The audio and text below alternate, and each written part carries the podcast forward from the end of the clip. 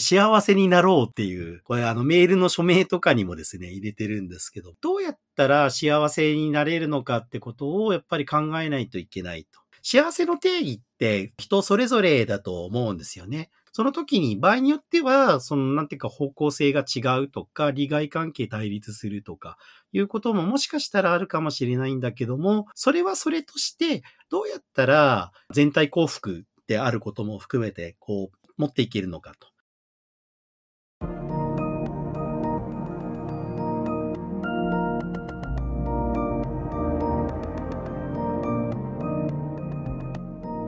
NPO 法人まちづくりエージェントサイドビーチシティのポッドキャスト番組 SB キャストです。この番組は様々なステージで地域活動、コミュニティ活動をされている皆様の活動を紹介、活動のきっかけや思いを伺うポッドキャスト番組です。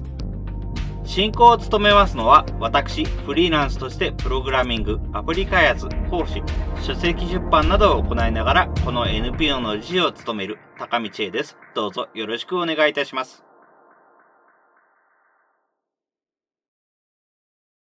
それでは、今回のゲストは、オープンソースカンファレンスなどのイベントを開催されていらっしゃいます、宮原徹さんにお越しいただきました。宮原さん、どうぞよろしくお願いいたします。宮原です。よろしくお願いします。はい。よろしくお願いいたします。それではまず簡単にですが自己紹介からお願いできますでしょうか。はい、わかりました。私、宮原徹と申します。49歳です。ご紹介にありました通り、オープンソースカンファレンスというコミュニティを中心としたイベントの運営事務局などをもう17年ぐらいずっとやってきています。現状、あの、コロナの影響があるために、これまではずっとですね、全国各地でみんなで集まってセミナー等をやってきたんですけども、昨年の4月からオンラインに切り替えまして、ほぼ毎月ですね、1年間やってきているという感じです。はい。よろしくお願いします。ありがとうございます。オープンソースカンファレンスの活動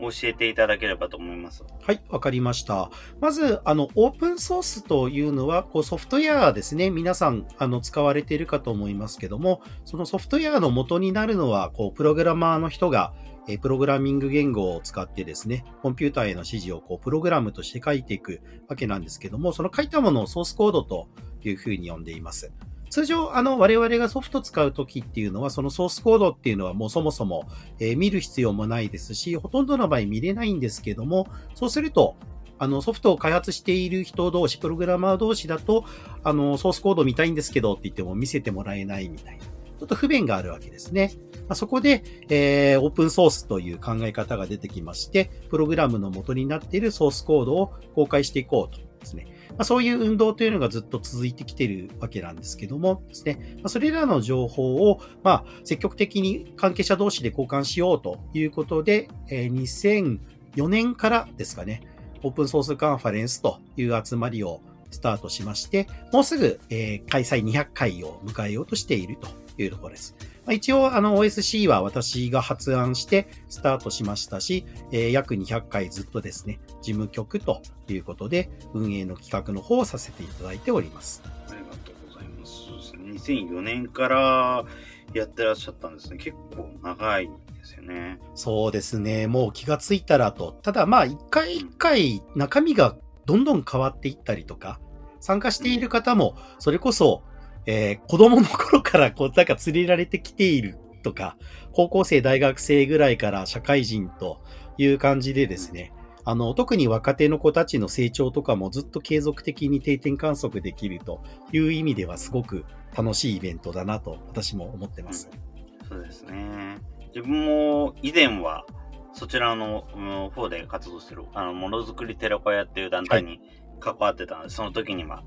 支援しているところのリストにもちらっと名前載せていただいて、どうもありがとうございます。はい。なんか本当に最近回数増えたなというの感じが、まあ見える範囲が多くなっただけなのかもしれないですけど、増えたなって感じがしますね。やっぱりこれまでは全国各地北海道から沖縄までいろんなところで開催してですね、やはりその現地の方プラスアルファという形でやることが多かったので、まああまりあの遠くに出かけないよっていう方の場合には何かやってたらしいねっていう程度のところがあったんですけども、あのオンラインになることで逆にあの物理的な距離がぐっと縮まりながらも、まあ、各地域の方が、うちが今回ホストだからちょっと企画しようか、みたいな、そんな感じでやっているのでですね、あの、より活動が見えやすくなった気がします。それもあっても回数がちょっと増えたっていう感じなんですかね。あの、各地域の方からすると、やっぱりそうは言っても年一の自分たちの活動をこう、オープンにするイベントっていうことですかね。ね、ねあ、そうか、逆に言うと年一でもあれだけ多かったってことですもんね。まあそうですね。ね一方で、まあ物理的な距離がありませんから、地域性ってあるのって必ず聞かれちゃうんですけども、そこは、あの、ありますというふうにですね。まあ、このあたりはまたこの後お話ししていくことになるのかなと思ってます。はい、はいありがとうございます。それでは続きまして、あの、こちらの活動で目的としていること、こちらを改めてお伺いできますでしょうか？あの、もともと2004年にスタートした時の思いから全く変わってないんですけども、様々な、まあ、企業さんとかコミュニティとかが、まあ、それぞれ独立して活動していると、どうしても、なんていうか、限界があると思うんですよね。100%あのやりたいことを全て満たすことってちょっと難しいと。そこで、まあ、それぞれがですね、お互いこう得意なところ、あるいは、えー、参加している人とかもお互いですね、こう、集客をして呼び合って、で、みんなで集まってですね、まあ、自分たちの話はもちろんするんだけども、お隣でもほら、こんな面白いことやってますよ、という感じでですね、お互いがこう、情報交換し合ってですね、何か新しい発見をですね、してもらおうと。私、これ、あの、0.7理論って呼んでたんですけども、それぞれが60点、70点なんだけども、点が取れているところってそれぞれバラバラなわけなので、えー、例えば3つのグループが集まれば 0.7×3 で、まあ単純に2.1とはならないんですけども、100点以上の点数になるよねと。なので、え、お互いが情報、えー、あるいは人を寄せ合ってですね、何か新しい化学反応を起こさせたいなということでずっと続けているという感じですね。そうですね。新しい化学反応。いろんな分野のコミュニティがいらっしゃいますね。ウェブに関するソフトウェアの団体もいらっしゃいますし、組み込みに関するシステムの、えー、ソフトウェアの方のコミュニティもいらっしゃいますし、本当にいろんな方がいらっしゃるので、そこでお互いに何か、えー、一緒にやりましょうっていうような話になるのはすごく自分も実際に参加している時に見かけていますね。一応、こう、テーマというか、こう、代名詞として、こう、オープンソースの文化祭というキャッチフレーズって言ったらいいですかね。つけてるんですけど、皆さんもあの文化祭を思い浮かべていただくと、例えば各クラスの出し物もあれば、各部活とか同好会の出し物とか、種々雑多なものがわーっとこう集まってですね、お、こんなのやってたんだ、みたいな、あの、発見とかがあると思うんですよね。あれと同じことが、こう、この OSC という場で起きないかなということを期待して、いろいろと企画しているというわけですね。はい、ありがとうございます。次に、活動について対象としている人とか、あの変えてみたいなという人、主にいたら、こちらもお伺いできますでしょうか？はい。あの、やっぱり対象となる人というのは何か探してる人って言ったらいいですかね。どうしてもイベントとしてはいわゆる IT 系のイベントってことになるわけなんですけども、あの OSC 始める前も私、マーケティングの仕事をしてた関係でそういう展示会とかイベント、セミナー、たくさんえ、企画運営に携わってきたんですけども、ちょっと硬いんですよね。なので、何か新しく、えかつ面白いものを見つけたいなと思っている人ってたくさんいるわけなんですけども、そういう人たちの需要に応えることができるイベントにしたいなということで、極力新しめのものですね、そういったものを、積極的にどんどんこういう場があるから、ぜひあの参加して発表してくださいよと、仲間集めしてくださいよという感じで、これまでも活動してきたというところがあります。ありがとうございます。そうですね。そういう新しくかつ面白いものを見られる場所としては、本当にオープンソースカンファレンス、いつも見ていますが、その通りだなというのことを感じています。プラレールでバイナリカウンター作った方とかも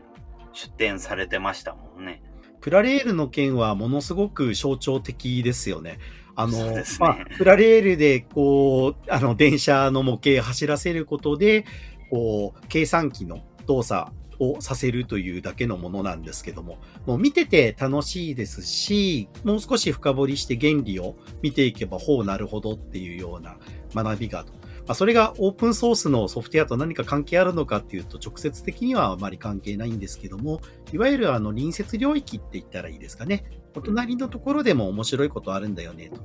と他にはロボットとか、ドローンとか、あとワンボードコンピューターとか、電子工作とか、なんかそういうのも含めてトータルで見てですね、何か面白いものをお互いに共有しようぜっていうですね、そういう気持ちを持っている人たちがあのたくさん集まってますし、あのこれからそういったオープンなエンジニアになっていきたいっていう人ですね、特にこう新人さんとか学生さんとか、そういう人たちにどんどんと来てくださいということで、結構あの学校さんをお借りしてやるのは、その生徒さんにそういうイベントに接していただいてですね、何か面白いものを見つけてほしいなっていう気持ちも結構ありますね。なるほど、そうですね。今までの会場、オフラインでの会場なんかだと、東京だと明星大学とかが多かったですけれども、他だと、日本電子専門学校でしたっけ？違ったな、はい、日本電子さんとか、あと日本工学院さん。日本工学院さんもそうですね。はい。ありましたね。あとは、えっと、仙台なんかだと東北電子さんですとか、えー、北海道だと北大、あと、九州だと福岡、博多近辺にある学校、大学さん、専門学校さん持ち回りで開催させていただいたりとか。うん、あ結構いっぱいいろんな学校に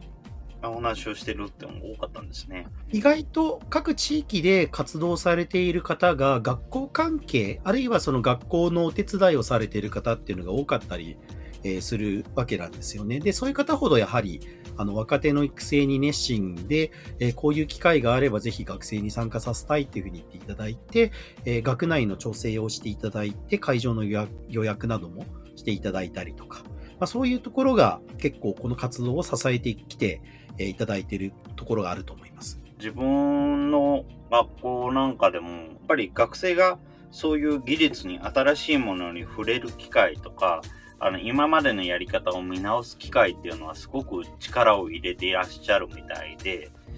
やっぱりそういうような活動を探しているっていうような話はよく聞いています。なので、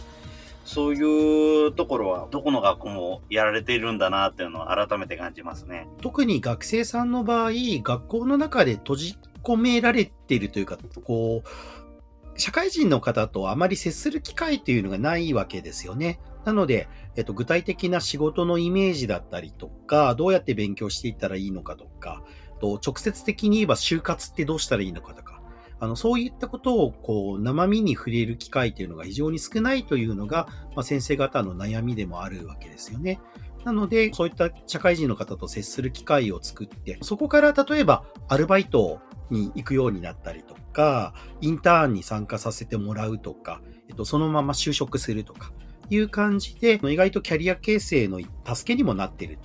えー、思っています。そうですね。ありがとうございます。いろんな学生さんがそういうような仕事をしてる人や仕事をしてる人がどういうことをやってるのかっていうようなものに触れる機会っていうのは本当に重要だと思っていて、逆に地域のコミュニティとかそういうような場所だと意外とそういうこういうような取り組みっていうのはないなというふうに思ってはいるので、やっぱりこれは本当に IT 独特のパワーなのかなっていうふうな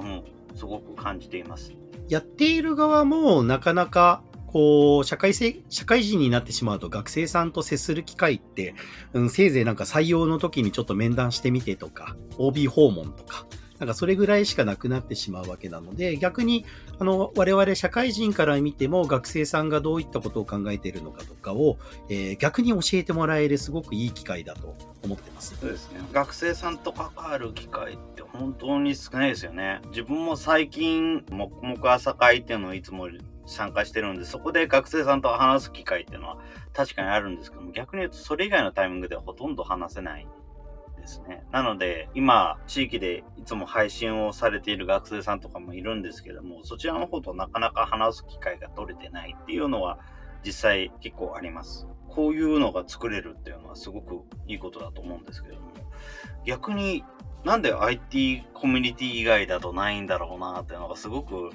思ってしまうところではあったりしますね。宮原さんとして、例えばあの、こういう、なんで IT だったらこういうところはあるけど、逆にそれ以外の分野だと、あのこういうような学生さんとのつながりを作る機会っていうのはないんですが、やっぱり何が違うんだろうっていうのは、宮原さんとしての何か考えとかってありますか？やっぱり我々社会人と、まず先生との接点をどう作るのかっていうところだと思うんですよね。まあ、実際 IT 以外のところでの社会人と学生さんのつながりっていう意味では、やっぱり大学等の先生と、えっと、あと、ま、研究室があって、そこにいる学生さんが、まあ、例えば共同で研究、えー、プロジェクトとかに取り組むみたいな話は結構よく見かけますんで。ただ、我々自身も各地域の先生方と接点が持てているところと、持てていないところでは、やっぱり活動のあり方に結構、えっと、違いが出てしまうわけなんですね。なので、こういかにその地域の学校で教鞭を取られている先生方と地域で活動しているコミュニティがコンタクトを取ってですね、一緒に何かやりましょうっていう話にできるかが一つポイントだと思います。うん、そうですね。自分も本当に感じています。やっぱり学生というか学校も、やっぱり全然つながりを他のところと持ってないっていうような学校もあったりしますし、特に大学とかにまでなると、さすがにどことも繋がってるところが多いので、わかる、見えるっていうようなことが多いんですが、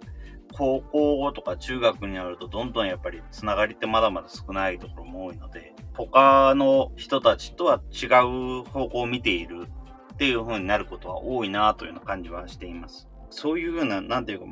異なる分野の人と混ざり合うっていう場を作ろうっていう意味では、本当に都市型フェスティバルやってらっしゃる方々とかと、まあ、やっぱ思いとしては非常に似ているなというふうにすごく感じました。先生方とお話をしていていつも感じるのが、とにかく先生方お忙しいわけなんですね。そうすると、まず少なくとも決められたカリキュラムというか、今時のまあ専門学校などだと資格試験に合格させなければいけないとか、なんかいろいろと優先順位高めの、まず形式的なところをこなさなきゃいけないっていうお話がすごく多くって、社会と接する部分をどんどん作って、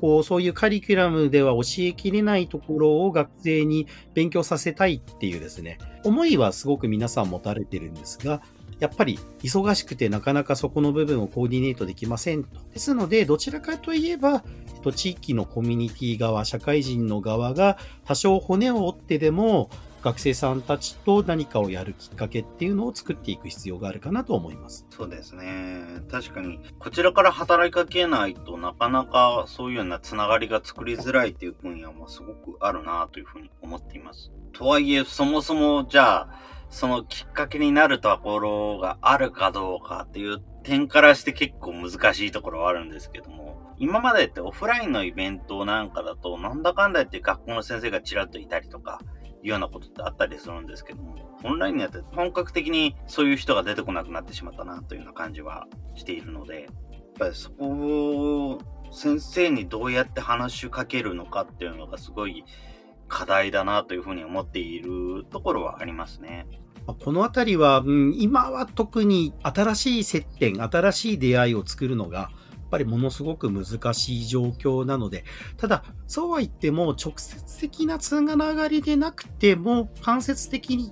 こう、つながっているようなところっていうのはありますので、まあそういったところをたどって、えー、どこか一緒に何か学生さんやれる場所、えー、やれる機会ありませんかっていうふうに作っていくってことが大事だと思います。実際、私も先日、大分のですね、高校3まで行ってですね、こうこれから3年生でいろいろと頑張りたいっていう子にですね、少し、えー、じゃあこのコンピューター使ってくださいということで、私に言ったらですね、気がついたら贈呈式やりますって言って校長室で、あの 地元のテレビ局と新聞の方がいらっしゃって、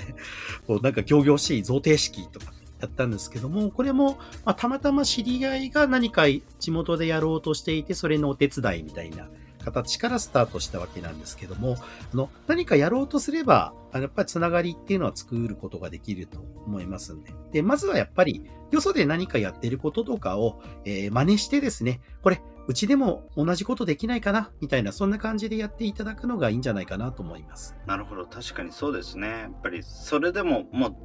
直接できるかどうかっていうのも、わからなくても、とりあえずそれでも考えてみるっていうのがすごい大事ですね。あと、今はやっぱり SNS などがこうありますから、こういうのやりたいなと思ったら、とりあえず、つぶやく。あの、Twitter とか Facebook で、いや、こういうことやりたいと思ってるんだよねっていう時に、何か、あの、アイデアをえー、乗っけてですね、こう、つながりを運んできてくれる人っていうのが必ず出てきますんで、こう、しつこくですね、なんか面白そうだな、こういうのやってみたいなとか思うことがあれば、え、SNS などで発信してみてですね、えっと、誰かが、じゃあやろうよって言ってくれるのを、こう、誘うみたいな。なんかそういうテクニックもあるかもしれません。そうですね。やっぱり SNS にとりあえずつぶやくっていうのは、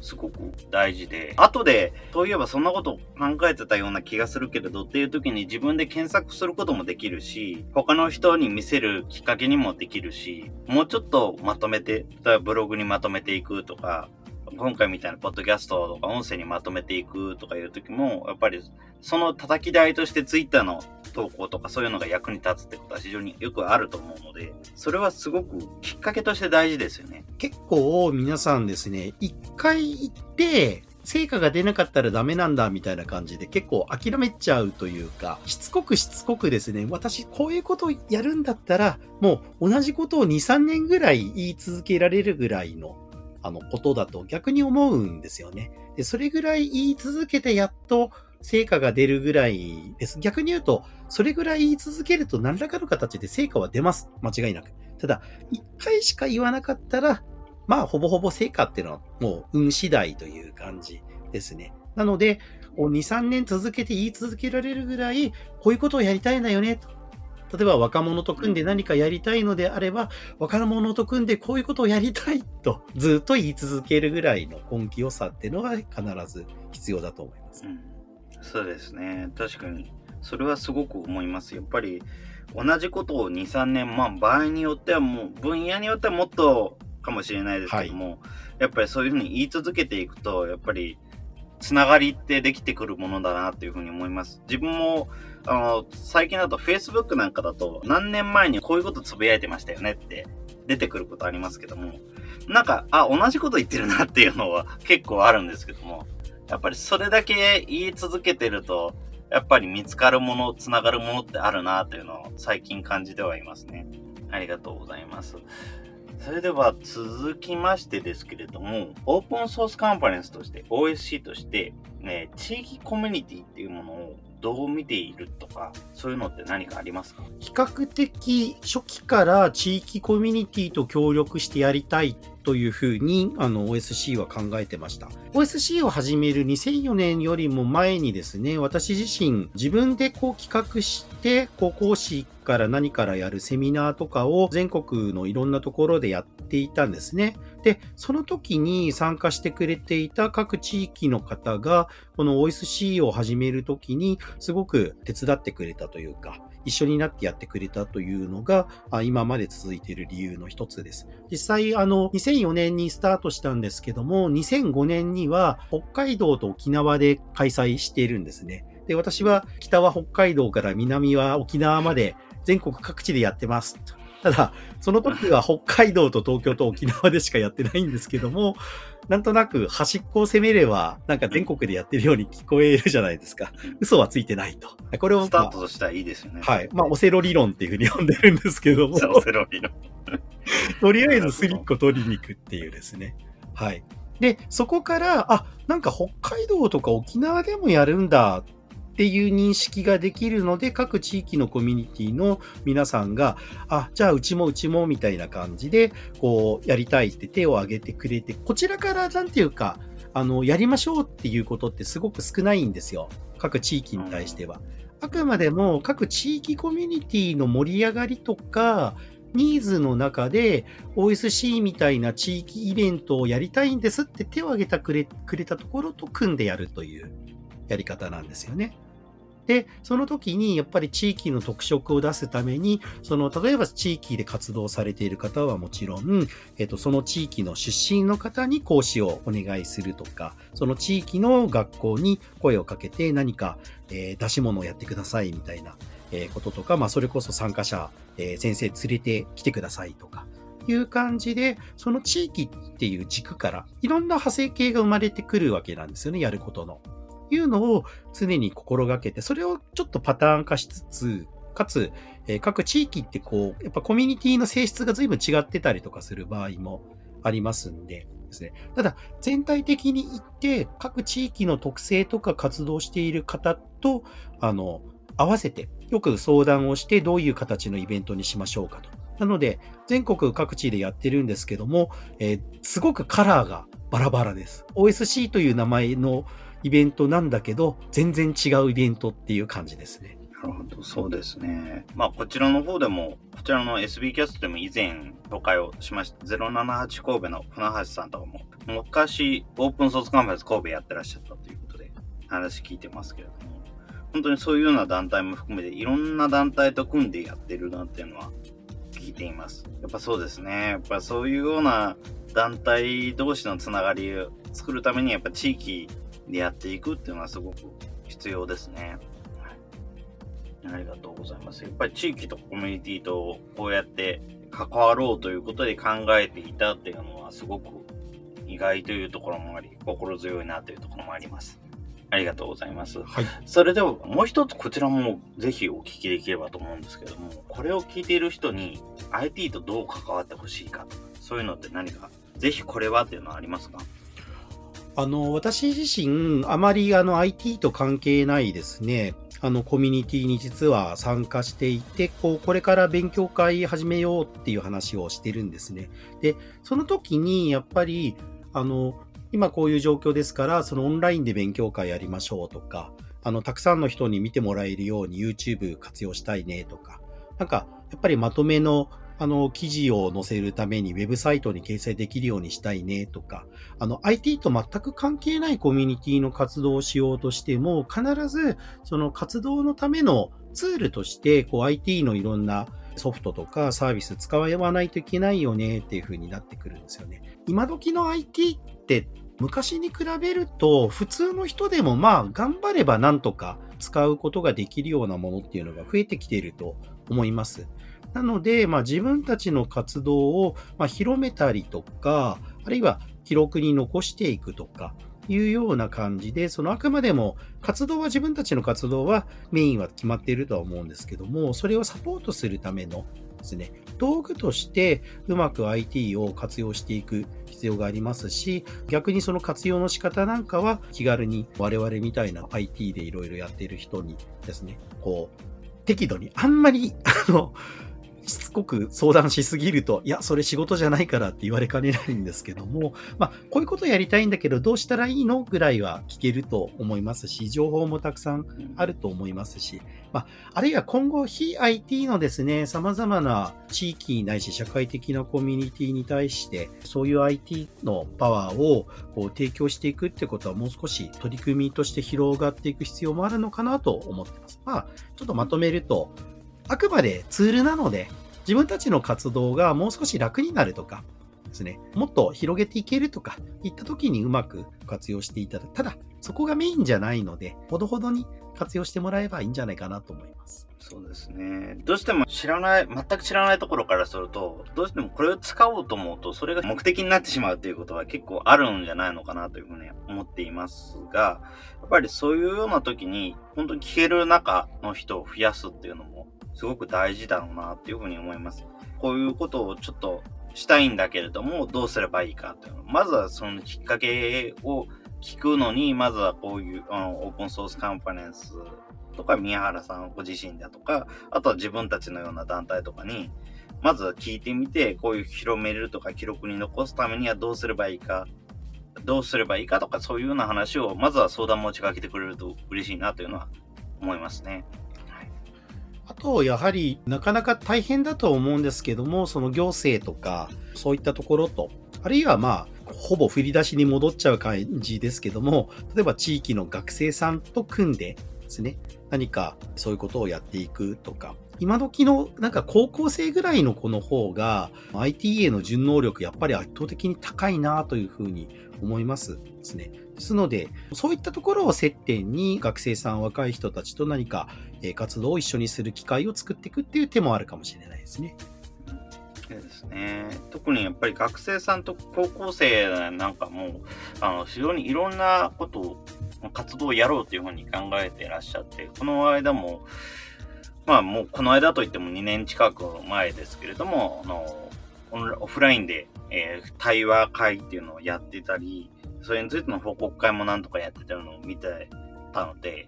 ぱりそういうようなことを話す、地域の人と話す機会っていうのは、高校の方も持ちたいというふうに思ってるところあると思うので、そことうまくつながりを作っていくっていうのは、やっぱりどの団体も考えていけるといいですよね。例えばなんですけども、私、あの、縁があって、長崎でいろいろと地域の活性化といったらいいですかね。まあ、IT を活用していろいろやりましょうみたいな、あの、取り組みのお手伝いをしてるんですけども、一昨年だと地元の農業高校さんと一緒に活動をしましたと。で、何をしたかというと、まず、あの、地元の農家さんにですね、あの、我々大人と、えー、高校生何人かにグループ分かれてもらって、一緒になってですね、あの、農家さんのお話を聞きに行って、えー、いろいろの悩みとか、あの、そういうのをお話聞聞いた上で、じゃあこの悩みをどうやって IT で解決するの？みたいなことをですね、あの一緒に考えるワークショップ的なことをやったんですけども、やっぱり高校生知らないって言いつつも、意外とこんなことできますよね？って感じで、そのスマホのアプリこういうの作ったらいいと思います？みたいなとか、結構ポンポン出てくるんですよね。なので、そういった一緒にこう課題解決をするためのワークショップっていう中で、こうどうやって IT 活用しようかとか、で、まあ少しずつ一緒に勉強していったりとか、いうのが、ごく日常になっていくと、あの、ノウハウも溜まってきますし、こういうやり方できるよね、というのが、あの、地域コミュニティ間で共有されていくといいなと思います。うん、そうですね。やっぱ高校生の方、結構いろいろとアイディア持ってらっしゃるというか、アイディア出されてっていうのはありますよね。うん、なるほど。ありがとうございます。そういうような話す機会っていうのは、なかなか、まあ、今だと作りにくくなってしまったとはいえ、やっぱり意外と探そうと思えば作れるので、自分もこの間も雑談をする機会、まあ、作りづらいとは言ってもそういうサービスはいっぱいありますよねって言ったものの、まあ、最近思ったのはやっぱり雑談を雑談としてスケジュールを組まないとできなくなってしまったっていう難しさはあるのかなというふうに思っていて、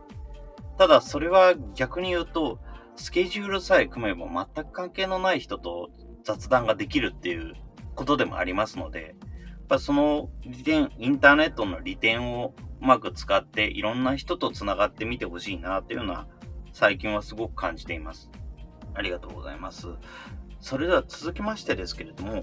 今後インターネットでオープンソースカンパニーズの活動知るにはどのようにすればよろしいでしょうか？はい。あの、まあ、我々自身も一種のコミュニティなので、情報発信をしているわけなんですけども、今どういうな、ど、どんなことをやっているかという。一つはまずあの、OSPNJP というですね、OSC はオープンソースカンファレンスで、まあ、イベントの名前なんですけども、あの、開始の当初から OSPN、オープンソースピープルネットワークというですね、まあ、仮想的なって言ったらいいですかね。実態はあまりないんですけども、人的ネットワークを作るコミュニティということで活動してきています。なので、あの、OSPNJP であの、ウェブサイトを見ていただければ、これまでの開催のレポートなんかもたくさん掲載してますんで、どんなことやってきたのかなとか、あの、あと資料とか、あの、いろいろと見ていただけるかと思います。はい。あと、まあ、力入れているのはツイッターですかね。やっぱり IT 系の技術者の方が多いので、ツイッターでフォローしてくれて、情報を見ていただけることが多いので、まあ、ツイッターで、えー、見てもらったり。あと、昨年からオンラインに切り替えたことで力を入れているのが、YouTube チャンネルですね。はい。あの、オンラインでイベントをやると、その時の様子っていうのは全部データとして取っておくことができますので、それを YouTube の方で公開してですね、後からでも見れますよというふうにしています。で、大体もう1年ぐらい経つんですけども、チャンネル登録者が今2500人というふうに増えてですね、具体的にどんな会話をしているのかいうことはそちらの方で見ていただけるようになっています。まあ、我々自身も、それまではあまりそういうところに力を入れてこなかったんですけども、ここ1年かなりあの YouTube みたいなですね、なんか今時っぽいツールも使ってですね、あの情報を発信するように変えてきていますですね。このあたりぜひ見ていただけると嬉しいです。本当に今本当にいろんな動画出てきてすごい更新も多くてここからじゃあ始めようかっていうふうに思うとすごいたくさんの動画があるので始めやすいなというふうに思いました。はい。で、あの、1年間そういった活動をですね、ほぼ毎月のように繰り返してきたおかげでですね、結構さっき私も参加しているっていうコミュニティの話しましたけども、そこで、あの、勉強会やりますよって言った時に、ああ、もう、あの、ノウハウたっぷり、あの、業務レベルでついてますんで、ノウハウ無料で提供しますよってことですごく喜ばれましたけどもですね。YouTube のチャンネルとか解説しましょうかっていうと、いくらかかるんですかって聞かれるんですよね。いやいや、別にこの程度だったら無償でいいですよ。とせがこれ趣味の会なんだからっていう感じでですね。まあ、そのあたりのノウハウっていうのはやっぱりあの便利に使うことができますんで、まあ、一個前のあのご質問にもありましたけども、あの IT のスキルを身につけることでコミュニティ活動の幅がすごく出てくるなというのはすごく実感してます。ですね。あのコミュニティ活動の幅はとにかく広げやすくなるなっていうふうに思います。先ほどの通り全く関係ない人と話をするとかいうこともしやすくなりますし、自分も前回話したのが、あの、タクシーの運転手の、運転手という会社の方ですね。会社の方とお話をするっていうような機会、多分こういうことでもなければなかなか話せなかった方々と話せたので、やっぱりすごくそこは良かったなというふうに思います。ただ一方で、ここまでいろいろと情報があると、逆に探しづらくなってしまう側面もあるのかなというような気はちょっとしているんですが、こちらについて例えば、宮原さん的に何かしようかっていうふうに思っていることってありますか？うーん、なかなか難しいです。どう答えたらいいですかね？すみません。いきなり質問してしまいまして。いやいや。あの、今のお話をお聞きしてて感じたのが、オンラインにすることによっての地域性ってあるのっていう話にちょっと関わってくるのかなと思うんですね。あの、これまでだとなかなか例えば、えー、ある書籍とかを見て、えー、この講師の著者の方のお話聞いてみたいなとか思っても、なんか接点作りにくかったところとかあると思うんですけども、今だと意外と、こう、まず SNS で見つけることもできるし、えっと、Twitter で話しかけることもできるし、えー、それこそ今回のえー、こうやってお話しさせていただくのも、ツイッターで喋ってよってこう、高木さんから言われて、あ、いいですよ、みたいな。で、あの、これまでだと、例えばわざわざ日時を指定して、こう足を運んでいただかないといけなくって、それが、こう、ご都合のいい時に本当に少しでもいいから喋っていただければ、みたいな感じで、えっと、意外と、こう、接点作りやすくなってきてるっていうのは事実だと思うんですよね。そのあたりの自由さみたいなことをどううまくそれぞれのコミュニティの活動に取り入れていくことができるかっていうことなのかな。答えになってますか？ねえ。この間、え SPC オープンマイクっていうのは同じくこちらの方で発信しているもので、IT コミュニティも細分化しすぎてしまって逆に探しづらくなったなっていうような話を聞いて、そういうようなことをさっき、あの、今回 YouTube の動画いろんなものを見てふと思ったんですね。情報はすごく多いんだけれども、こういうようなことについて困ってる時に、どこを見ればいいのかっていうのがすごくわからなくなってしまう、迷子になってしまうことがあるなっていうふうに思っていて、やっぱコミュニティ同士であれば、例えばコミュニティの人に聞いてみるとか、先ほどの通り聞いてみるっていうのはすごくあると思うんですけれども、ただそうでなくて、あの、個人がなんとなくよくわからないんだけど、なんかもやっとするんだなっていうようなところの段階では、どうすればいいのかなっていうのも、ちょっと、もし案があれば、そこもお聞きできればなというふうに思ったんですね。そうですね。うん、あのー、なかなかそこハードル高いって言われちゃうんですよね。私は結構遠慮がないので、あこの人はなんか話面白そうだから聞いてみたいなって思ったら、どんどん声かけちゃうんですよ。だから、今のオープンソースカンファレンスって若干なんか喋ってくれる人がマンネリ化して少しこれまでいろいろ喋ってくれた人が喋ってくれなくなったりとかもしてるんですね。今までは、えっ、と、話をしたい人は立候補制でこう集めてて、それなりに集まってたから、あまり、あの、リクルーティングはしなかったんですよ。ただ、こういう状況になったことで、若干そこを離れてしまったところもあるので、例えばさっき挙げたように、こう書籍なんかを見て、あ、このテーマ、今旬だから、この著者の人に、あの、書籍の宣伝も兼ねて喋りませんか？っていうふうに声かけたりとか、あるいは SNS なんかで、えっと、今度このイベントでこんな話しますみたいなことって結構宣伝も兼ねて言ってる人がいたら、あ、その話すごく面白そうだから OSC で喋ってくださいみたいな感じで、まず講師としてこう引っ張ってきちゃうんですよね。で、そこから当然喋ってもらうだけだと一方向なので、質疑応答とかでこうやり取りをしたりとか、その準備段階でもやり取りがありますし、終わった後交流会、懇親会みたいなのもオンラインでやったりとかしてですね、企画する側からすると、やっぱり外の講師の方を呼びやすくなってきてますんで、それを一つ触媒にして、これまでのコミュニティの参加者と、その外部の新しく来てくれた人との接点を作るみたいな。なんかそういう企画の仕方っていうのは、その今後のオンラインの中心にしたコミュニティの活動としては必要かなと。なので、いろいろ企画される方は、やっぱ外にこうアンテナを張って、この人のお話だったら、ちょっとみんな興味持ってくれて、何か新しい化学反応起きるんじゃないのかなという感じでですね、いろいろ探してもらうといいんじゃないかと思います。なるほど。ありがとうございます。そうですね。喋ってる人のつながりから始まって、なんか技術を知ってもらうとか、やっぱコミュニティのつながりから知ってもらうとかいうところが、まずは主っていうことですかね。はい。はい。ありがとうございます。そうです。全く知らないところから始めようと思うと、自分たち技術者側、IT 技術者側からしてもやっぱりちょっと戸惑ってしまうところはあると思うので、やっぱそこですね。まずは人からつなげれるっていうようなところでいろんな人に声をかけているっていうことなんですね。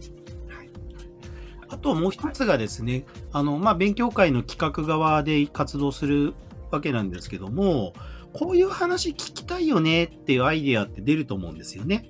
で、その時に、なんかいろいろ考えるよりは、みんなにこういう話できる人いないっていうふうに、さっさとまず聞いちゃったらいいよって思うんですよね。で、実際この間、えー、こういう感じの話聞きたいんですけどって言ったら、早速本職の人が、はいはい、俺喋るよって感じですぐ手を挙げてくれたんですよ。だから、そういうことが、その気軽に企画段階のまだ固まりきってないふわっとした段階でも、パッとアイディアとして出して、なんか講師、えー、誰かいないとか、なんかいい人いないって感じでいくと、うん、知り合いでそういう人いるよって必ず、あの、つながると思うんですよね。まあ、さっきのあの学校とのつながりなんかもそうですけど、例えばこの学校になんか渡りつけたいんだけど、みたいな言った時に、あ、うちの子供がそこ通ってますみたいな。ああ、なるほど。そういうのもあったりしますんで、とにかくまず行ってみるっていう、その雰囲気、まあ心理的安全性って言ったらいいですかね。はい。あの、言うだけはただなんで。はい。とりあえずですね。とりあえず行ってみたらですね。やっぱり、自分もここ最近はその辺をとにかく行ってみるっていうのがすごく大事だなと思ってます。オンラインって結構そのとにかく行ってみるのコストって低いのでやりやすくなったんじゃないかなというふうに思います。ありがとうございます。それでは最後になりますけれども、宮原さんのまたはオープンソースカンファレンス自体のどちらも含めてですけれども、この活動のキーワードお伺いできますでしょうか？私のキーワードっていう意味では昔から使ってるんですけど、幸せになろうっていう、これあのメールの署名とかにもですね、入れてるんですけど、どうやったら幸せになれるのかってことをやっぱり考えないといけないと。幸せの定義って人それぞれだと思うんですよね。その時に場合によっては、そのなんていうか方向性が違うとか、利害関係対立するとか、いうことももしかしたらあるかもしれないんだけども、それはそれとして、どうやったら全体幸福であることも含めて、こう、持っていけるのかと。で、その時に、例えば、私の場合だったら、今だったらオンラインのイベントとか、そういったことの運営ノウハウがあるから、それが必要だと思われるところがあれば、あの、可能な範囲で手伝いますよとか。いう感じで、それぞれがそれぞれの無理のない範囲でですね、コストを支払うことで、こう全体的な幸福っていうのが、で、みんなでやっぱり幸せになろうよっていう感じなんですよね。で、その一つの現れが、えっと、ずっとやってきたオープンソースカンファレンスというイベントで、まあ、もともと私がお仕事としていろいろなマーケティングとかプロモーションとかやってきたノウハウを何らかの形でコミュニティに貢献したいっていうところがやっぱり OSC というですね、あのイベントをスタートするきっかけでもあったので、こう自分ができる何かがあるのであれば、それをいい形でそのコミュニティの活動に貢献できないか還元できないかってことをみんなで考えれば、より活動っていうのは活発になっていくのかなと。その時にやっぱりずっと自分の中でモヤモヤっと抱えているだけだと何にも起きないので、とりあえず行ってみたらいいじゃんっていうですね。いうことだと思うんですよね。だから雑談大事ですよねって高見さんおっしゃられましたけど、本当そうですね。雑談する時間とかを、やっぱりコミュニティの中で定期的にでもいいですから持って、もう、なんかその中で、ああだこうだって近況を話すだけでもいいですし、こんなことやりたいよねっていうふうに言うのでもいいんですけども、なんかいろいろと話するってことはすごく大事だと思います。そうですね。やっぱり先ほどのとにかく行ってみるっていうのはもう場所としての行ってみるもそうですけども、喋ってみる方の行ってみるもありますよね。はい、っていうのはすごくあります。本当に幸せになろうというか、やっぱり自分自身の幸せを得ようと思ったら、結局周りの人も一緒に幸せにした方が楽ですし、もう効率もいいなっていうふうに思ってはいるので、やっぱりそういうような持っていけるためにも、まあ、お互いに話せる場を作っていきましょうっていうのがすごく大事ですね。はい。はい。ありがとうございます。それでは、その他何かこれは言っておきたいっていうようなことってありますでしょうか？じゃあ最後のまとめということで、いろいろとお話をしてきたわけなんですけども、とりあえずなんかスモールスタートというかですね、とにかくまず一回やってみる。よくこうイベントだと第1回みたいな話をするわけなんですけど、私はよく、まあ、とりあえず第0回やりましょうっていうことが多いんですよね。やってみて良かったこと、あるいは足りなかったことっていうのが浮かび上がってきますから、そこから初めて具体的にどうするのか考えても全く遅くないわけなんですよね。はい。ですので、何かやりたいなと思った時には、ぜひまず第0回をやるつもりでスタートしてもらうと、活動の幅っていうのが新しく広がっていくのかなと思います。そうですね。まず何でも、とにかく1回目、まあ0回から始めてみるっていうのはすごく大事だと思います。どうしても始めるのってすごくハードル高く感じてしまうことも多いと思うので、なのでそこをなるべくハードルが低く、まあ参加する側も気軽な気持ちで入ってもらえればいいんじゃないのかなっていうのはすごく思いますね。はい。ありがとうございます。それでは、こちらのあたりで大丈夫ですね。はい。よろしいでしょうか？何かありますか？大丈夫です。大丈夫ですね。いっぱい喋らせていただきました。はい、ありがとうございます、はい、ありがとうございます。それでは、今回はオープンソースカンバレスなどのイベント主催されていらっしゃいます、三原徹さんにお越しいただきました。どうもありがとうございました。どうもありがとうございました。はい、どうもありがとうございます。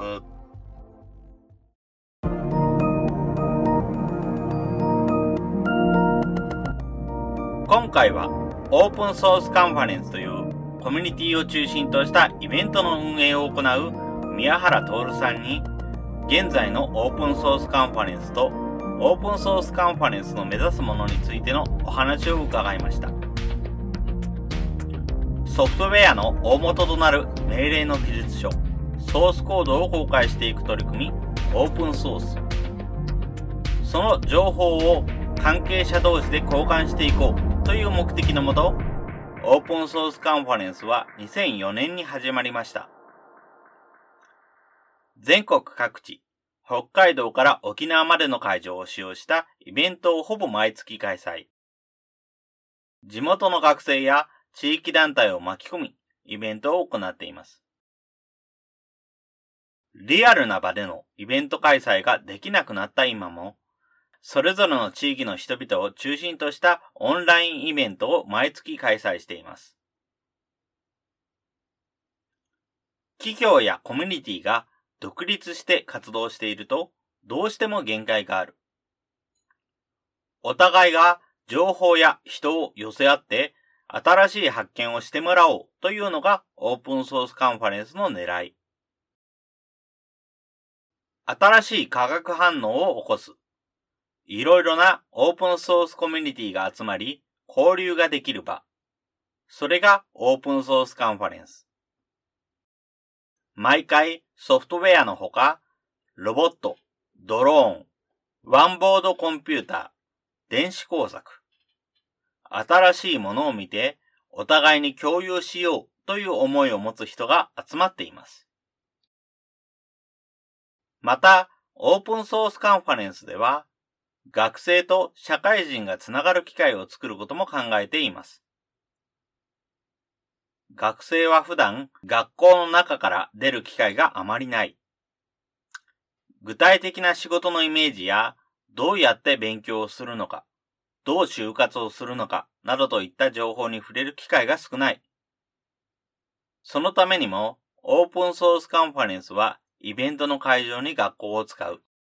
学校の先生を巻き込むなどといった取り組みを行っているとのこと。宮原さんの活動のキーワードは、幸せになろう。どうやったら幸せになれるのか。全体幸福を含め持っていけるのか。そのためのツールとして IT があります。自分たちの活動を広めたり、記録に残したりするために、活動をサポートするための道具として、うまく IT を活用してほしい。詳しいところは、宮原さんのような IT でいろいろやっている人に聞いてみてほしいと宮原さんは言います。もし、それでもどこに声をかけていいかわからないときは、まずはオープンソースカンファレンスのイベントに参加して、オープンソースに関わる人たちと話してみるところから始めてみてはいかがでしょうか。最後に感想の受付ですが、このポッドキャストの感想は、Twitter や Facebook などで受付しております。ハッシュタグ sbcast045 アルファベットで sbcast 数字の045で投稿いただけると幸いです。それらが使えないという方は、まちづくりエージェントサイドビーチシティサイトのお問い合わせフォームなどからご連絡ください。今後もこの番組では様々なステージで地域活動、コミュニティ活動をされている皆様の活動を紹介していきたいと思います。それぞれの視聴環境にて、ポッドキャストの購読、ないし、チャンネル登録などをして次をお待ちいただければと思います。それでは今回の SB キャストを終了します。お聴きいただきましてありがとうございました。